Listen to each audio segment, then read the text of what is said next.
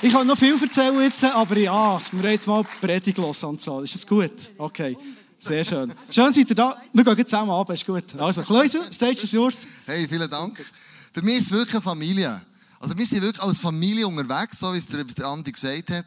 Ähm, das ist das, was ich, immer wieder spüre. Wir gehen zusammen für eine grosse Sache, wo wir als Eltern in Kirche, also Bern oder Thun oder Biel oder Interlaken oder Oberwallis gar nicht könnten stemmen, sondern wir sind ein, ein kleiner Teil vom grossen Ganzen. Aber wir machen es aber aus, das grosse Ganze. Wir sind das Puzzleteil in einem Bild, drin, das eigentlich das Bild ausmacht.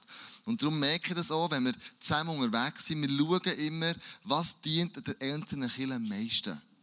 Was dient euch ein Thun am meisten? Was dient Bern am meisten? Was dient Biel am meisten?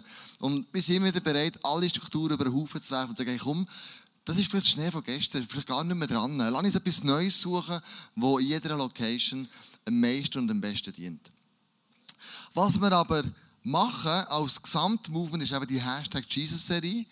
Und diese Serie gipfelt schlussendlich ähm, im Musical wo wir als, als Höhepunkt haben von der ganzen Serie, wo es um Vergebung geht, wo, wo die Josefs-Geschichte auf eine ganz moderne Art und Weise erzählt wird. Und was am Schluss wirklich um Ostern geht, wo Jesus im Kreuz stirbt und aufersteht und mit dem uns alle Sünden vergeben sind. Und das gipfelt. Und ich möchte euch betonen, ladet die Leute in das Musical. Hey, die Leute kommen so, so gerne. Sie werden so gerne eingeladen. Bei heute Mittag bin ich ähm, Andrea und, und ähm, Elena, meine jüngere Tochter, abholen. Ähm, die hatten ein Schutti-Turnier. Da war ich zuerst in Interlaken, dann bin ich die schnell abholen. Und ähm, dann rede ich mit dem Trainer und sage, du, wir haben ein Musical. Ähm, der ist überhaupt nicht gläubig und sagt, du willst nicht kommen, das geht um das und das und bist überhaupt da Ostern. Und er sagt, hey, bitte organisieren wir ein paar Tickets, das klingt so cool. Lad einfach Leute ein bist grosszügig, darum machen wir es ja gratis. Der Grund ist der, wir möchten das Evangelium gratis erzählen. Wir möchten nicht, dass wir etwas zahlen dafür.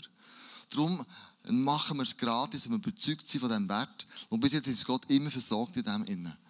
Also darum, komm mit, lad Leute äh, wenn es am Ende der Hashtag Jesus so in dem, in dem Musical eigentlich der Höhepunkt drin hat. Die ganze Karfreitag-Geschichte, die ganze Ostergeschichte wird in allen vier Evangelien erzählt. Und darum ist das so mega wichtig. Und das ist der Tag, wo das ganze Alte Testament davor schon redet und prophetisch 300, 400 Mal darauf hinweist und sagt, es wird ein Messias kommen, wo man die ganze Weltgeschichte wird auf den Kopf stellen. Ähm, und das ist der Tag, wo die ganze Welt verändert hat. Die ganze Ostergeschichte. Das ist der Moment, wo wo Jesus wirklich Kirchengeschichte geschrieben hat. Das ist der Moment, wo nichts dergleichen in dieser ganzen Welt passiert ist, als dann auf Golgatha an der Ostern. Dann, wo Gott Tränen hat über seinen Sohn, der sich abgewendet hat. Und Jesus sagt, hey, mein Gott, mein Gott, warum hast du mich verlassen? Und das ist der Moment, wo aber Gott sagt, schau, mit dem Tod habe ich noch nicht das letzte Wort geredet. Sondern ich habe Jesus zum Leben auferweckt. Und er lebt heute und hat heute immer noch genau die gleiche Kraft. Darum reden wir auch so von dem. Und ich möchte mitnehmen in Rahel, ihre Geschichte. Sie arbeitet im Welcome Team im ICF Zürich. Und wenn sie Jesus nicht kennengelernt hätte, hat ihr Leben komplett eine andere äh, Richtung eingenommen.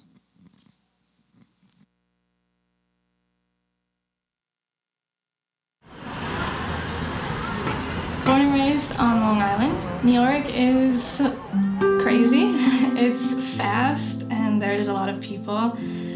When I went to high school, my parents started having some problems. My mom had started to go to a gym and she met a guy there who was a Scientologist and he introduced my family into that.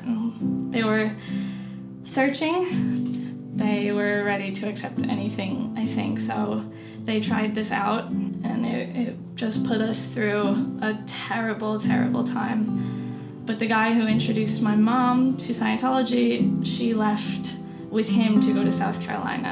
Uh, when my mom left, I was, uh, it's an indescribable feeling. I was not interested anymore in finding my spirituality. My journey began again when my dad was just relentlessly searching. He was alone, he had just lost his wife, he had this huge responsibility of taking care of his daughter who was in a terrible place at the time. And he knew that he couldn't do it alone, but he knew church was the answer somehow. He just had it in his spirit. And he mm, he invited me to come along. we really were just impacted by the Holy Spirit that was in that room. And um, and then at the end when the altar call came, you know, I hear my dad next to me crying, and I started crying. And when they asked us to put our hands up, they they both went up, and we, we got saved at the at the same time, which was amazing. And not long after that, I brought my mom to a Sunday service in South Carolina, and she also responded to the altar call and started to follow Jesus. And they have been healed, and our family has been restored.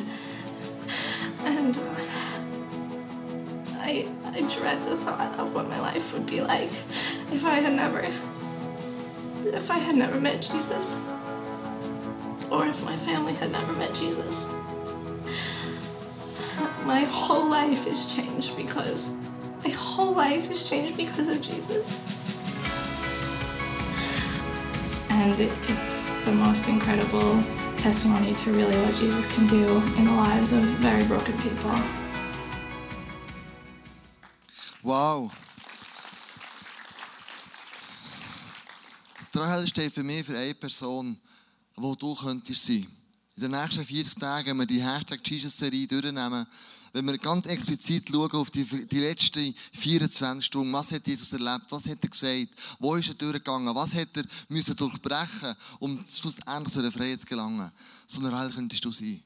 Und ich hoffe und bete, dass jemand oder mehrere Personen an so einer Rahel könnten ein Zeugnis geben später und sagen, hey, ich bin im Fall auch so eine Rahel.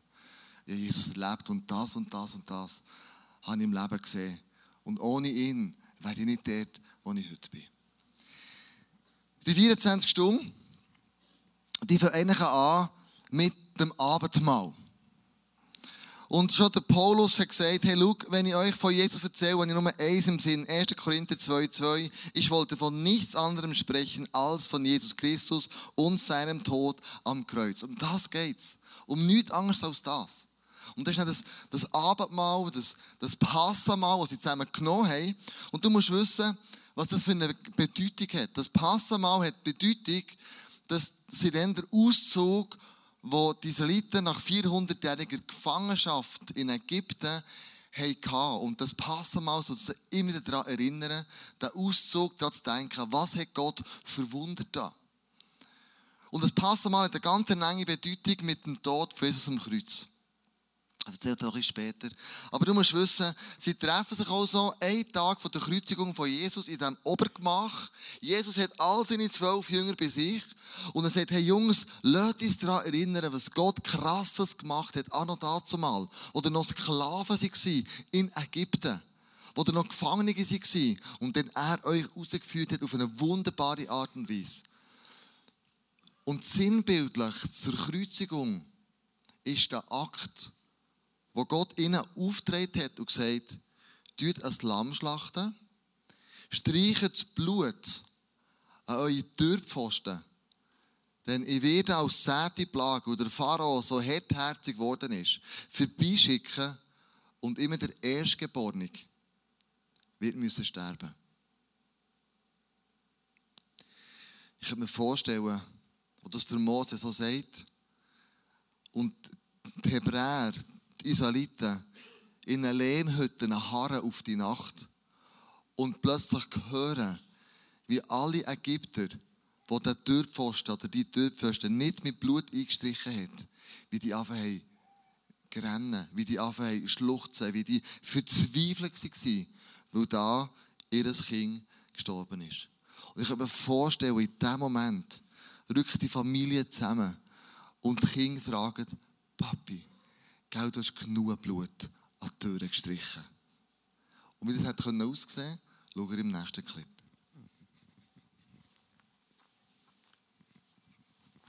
Sagt allen, sie sollen ein Lamm schlachten und heute Abend die Türen und Türpfosten mit seinem Blut bestreichen.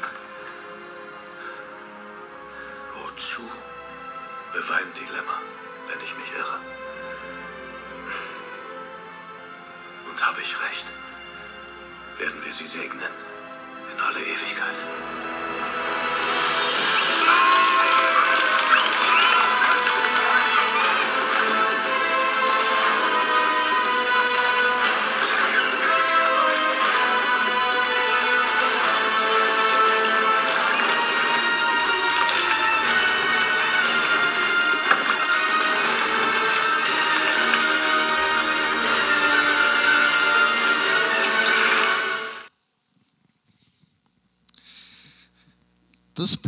Da ist vergossen worden, ist sinnbildlich das Blut von Jesus am Kreuz.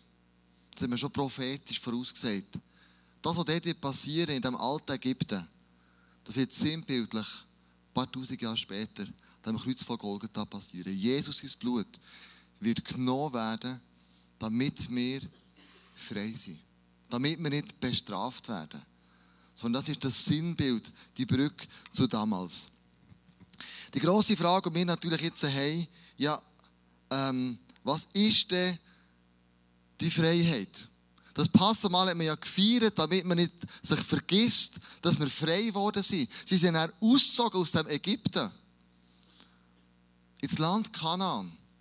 Sie waren frei gewesen. Frei von dieser Sklaverei. Frei von all dem, was sie während 400 Jahren gefangen haben. Und jetzt, äh, was ist denn die Freiheit? Was sie jetzt hatten. Frei von dieser Sklaverei, frei von, von all dem. Und auch wir, wenn wir das annehmen, das Kreuz, was dort passiert ist, sind auch wir frei. Aber frei von was? Klar, die meisten von euch sagen frei von Sünde. Logisch. Wir sind frei geworden, aber, aber welche Freiheit? Wie tun wir die Freiheit interpretieren? So, der erste Punkt heute Abend ist, wir suchen nach, wir haben die Sehnsucht nach Freiheit. Freiheit bedeutet, für viele von euch, ich kann machen, was ich will. Ich bin niemandem Rechenschaft schuldig. Vielleicht sagt der eine von euch, ich verstehe Freiheit als, ich muss keine Steuern mehr zahlen. Das, das finde ich frei sein. Oder vielleicht sagen die einen Schüler, ähm, ich muss nicht mit Schule. Wir sind ja 40 Tage am Fasten, mir und meine Familie. Und haben so, haben so gefragt, ja Kinder, also auf was verzichtet denn ihr eigentlich? Kannst du dir mal raten, was gekommen ist? Einer hat gesagt, äh, gilt die Aufgabe auch? und ich sage, nein, das hat mit dem nichts zu tun. Aufgaben verzichten geht nicht, das gibt ein paar Ausnahmen. Also Freiheit. Ich kann machen, was ich will. Freiheit, ich muss niemandem Rechenschaft schauen. Freiheit, ich bin frei. Übrigens, frei war schon damals im Paradies. Der Drang nach Freiheit hat Gott in uns eingelegt. Das sie dann schon im Paradies. Sie waren frei, frei von Schuld, frei von Angst, frei von Hemmungen. Sie sind mit Gott, der Bibel steht, umeinander gelaufen, haben einen Abendspaziergang gemacht. Bis zu dem fatalen Moment, wo sie die Freiheit aufgegeben haben. Und in die Abhängigkeit von der Sünde sind gekommen. Jetzt waren sie nicht mehr frei. Sie waren abhängig.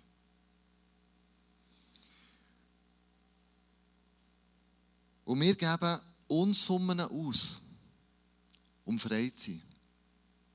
Unsummen an Geld. Unsummen, das Freiheitsgefühl zu erleben.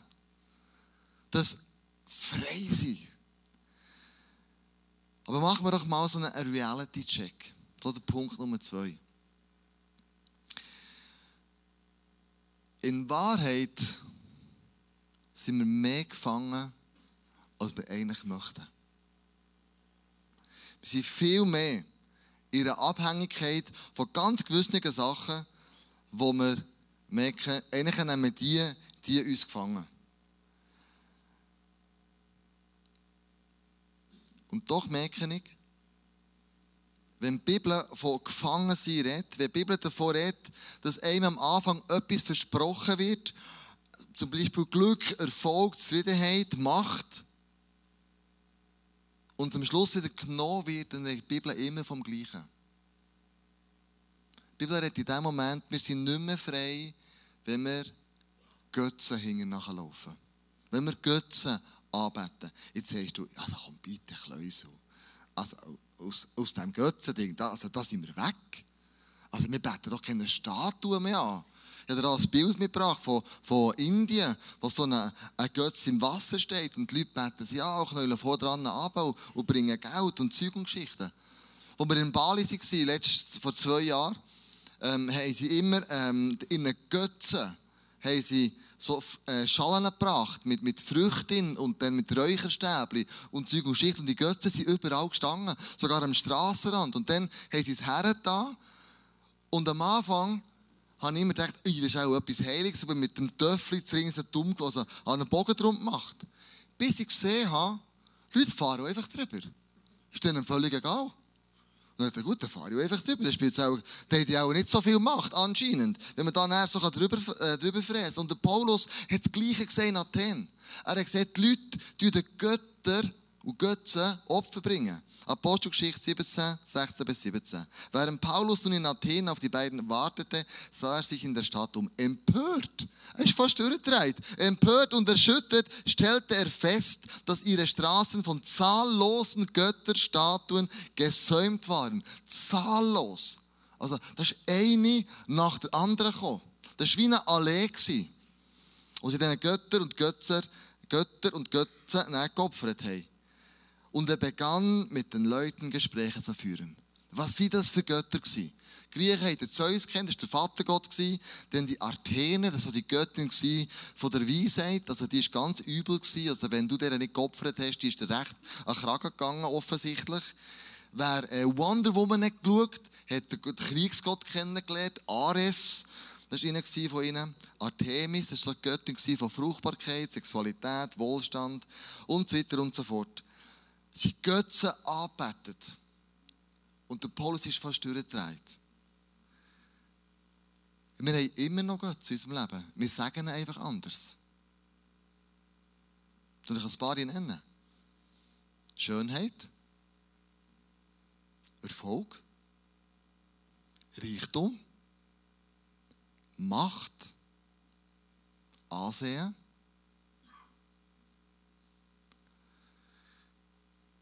Wir zahlen oft einen hohen Preis, um diesen Ideal oder diesen Sachen nachzueifern, um etwas wir erhoffen zu bekommen.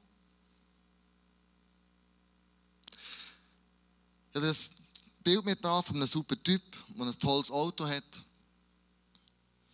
Ist an diesem Auto irgendetwas falsch? Ist das Sünde, was der macht? Nein. Ist alles easy. Ansehen, Erfolg, Macht haben, das ist nichts Schlechtes. Die Frage ist immer wieder, wie fest betrifft es mich? Was ist meine Motivation? Was ist das, was ich möchte erleben, wenn ich das jetzt dem huldige und opfere? Äh, was ist das, was jetzt plötzlich passiert? Früher sind sie in Tempel gegangen und haben ihnen Götzen geopfert. Du denkst, ja, wir keine Tempel mehr lösen. Hallo, also wir hier im ISF tun, wir haben nichts aufgestellt wo man Götzen könnte ähneln. Gut, Techniker sagen vielleicht, gut, mit ein paar Pi, wir Lämpchen, schon cool haben wir das. Aber die Frage ist so ein bisschen, wir haben ja nichts hier. Soll ein paar Tempel sagen, wo, wo, wir, wo wir haben, moderne Tempel? Das Fußballstadion. Bosch Finance Arena. Oh, du meine Fresse. Äh, wenn du den Match gehst, dann weißt du, was das für Götter sind, die Unten, die spielen. Und was für ein Tempo du plötzlich drin bist. Also da wird ja gehuldigt und geschrauen und also wird krasse Sachen gemacht. Nach jedem Goal gibt es irgendwie einen Sneef, habe ich gesehen, mal da so im Ecken, wo sie dann Sneefen machen. Ein weiterer Tempo könnte Shopping Mall sein. Oder Fitnessstudio. Ausgang. Du merkst plötzlich, schau, damals sind gar nicht so weit weg von dem, was wir heute machen. Der Mensch ist ja gleich geblieben. Und darum sagt David auf eine wunderbare Art und Weise, es wird dann zum einem Götz, wenn ich mein Herz daran hänge. Wenn ich nichts mehr anderes sehe, als nur noch das. Und mein ganzes Leben das ausrichten, Geld zahlen, in Zeit investieren. Und du merkst plötzlich, ah, es nimmt, das nimmt, das nimmt irgendwie Raum in meinem Leben, mehr als es sollte. Und dann sagt er, David gibt dir einen Tipp mit. Er sagt folgendes, Psalm 139, Durchforsche mich, o oh Gott, und sieh mir ins Herz. Prüfe meine Gedanken und Gefühle. Wie gut ist es, wenn du plötzlich merkst, es nimmt irgend, es vereinnahmt irgendetwas. Und du merkst plötzlich, es ist echt komisch geworden. Alles, was ich mache, richtet sich nach dem aus. Meine Tochter, Elena, die shootet für das Leben gern, ist vorgeschlagen worden, um im IB so ein Probetraining zu machen. Da sind wir hergegangen, so ein Nachwuchstalent. Und dann hat sie geshootet dort und es hat aber gar nicht gefallen. Und sie hat gesagt, Papi, zu IB gehe ich nicht shooten. Vielleicht zu tun, mal schauen. Je nachdem, gell? Und dann habe ich gesagt, okay, ähm, du weißt, was das heisst, gell? Wenn du dort einsteigst, das heisst, du hast deine Ferien sind klar, was du machst. Du hast, du hast Trainingswochen. Der Ernährungsplan, den wir machen müssen für dich, ist schon ziemlich klar, obwohl du erst elfjährig bist. Und es wird, es wird krass eingegangen, alles zusammen. Also, wenn du das willst, also wir sind, wir sind dabei, das ist nicht die Frage.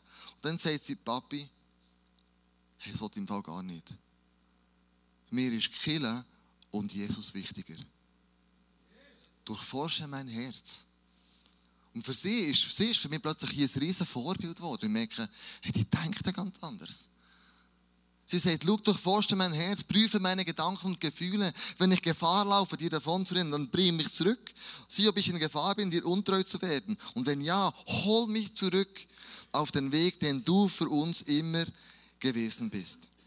Also all diese Sachen, Erfolg, Schönheit, Zeugengeschichten, ist nichts Negatives. Das ist keine Sünde. Die Frage ist immer, welchen Stellenwert gebe ich dem? Wie tut das mir vereinnahmen? Was mache ich eigentlich? Und der Punkt ist der, wenn ich merke, es hängt fest an meinem Herz, dann tue ich gut daran, zu lassen. Bei mir daheim steht ein Harley in der Garage. Ist nicht meine. Leider. Aber ich sage die Geschichte von dem Harley. Bei uns hat der Mann den Harley in seinem Atelier bin dann mal besuchen, den Harley gesehen. Sag ich, was macht denn der Harley im Atelier? Nicht ja, der steht da, sieht einfach gut aus. Und dann sage ich, ja, aber du musst doch wissen, ein Harley, das ist wie ein Ross, das muss man ausreiten. Das, das kommt sonst nicht gut. Und dann sagt er, ah, wirklich? Und sage ich, ja, also weißt du kennst das System der Pensionsross. Du bringst dein Ross, du es einem in den Stall stellen, du zahlst Futter, du zahlst alles zusammen und der andere geht dann ausreiten. Das ist ein bisschen bewegt, oder? Etwa so stelle ich mir das vor. Dann sagt er, wirklich? Und dann habe ich ein Jahr lang nichts mehr gehört. Und dann dachte ich, oh Scheiße. Das war jetzt, zu viel. Gewesen. Das geht ja wohl gar nicht. Dann bin ich von einem Fettnäpfchen ins andere geschaupelt. Dann sagt er nach einem Jahr, wirklich mir niemand das geredet, nie mehr. Und ich habe so gemieden das Thema, ich dachte, nicht gut. Dann nach einem Jahr sagt er, du wegen dem Pensionsross, hast du Platz in deinem Stall? Dann sage ich, ja, und seitdem steht der Töpfer bei mir im Stall drin. Und dann hat mir dann seine Geschichte erzählt, er hat gesagt, du musst wissen, es ist etwas vom kostbarsten, wertvollsten, was ich hatte. Habe mein Herz daran gehängt. Ein ganzes Jahr habe ich gebraucht, um zu gehen. Ein ganzes Jahr. Du bist der Erste, der auf dem Harley hockt, außer ich. Aber ich habe gemerkt, das hat mich so vereinnahmt, dass ich fast nicht gehen wollte. Und ich habe gemerkt, ich muss es können.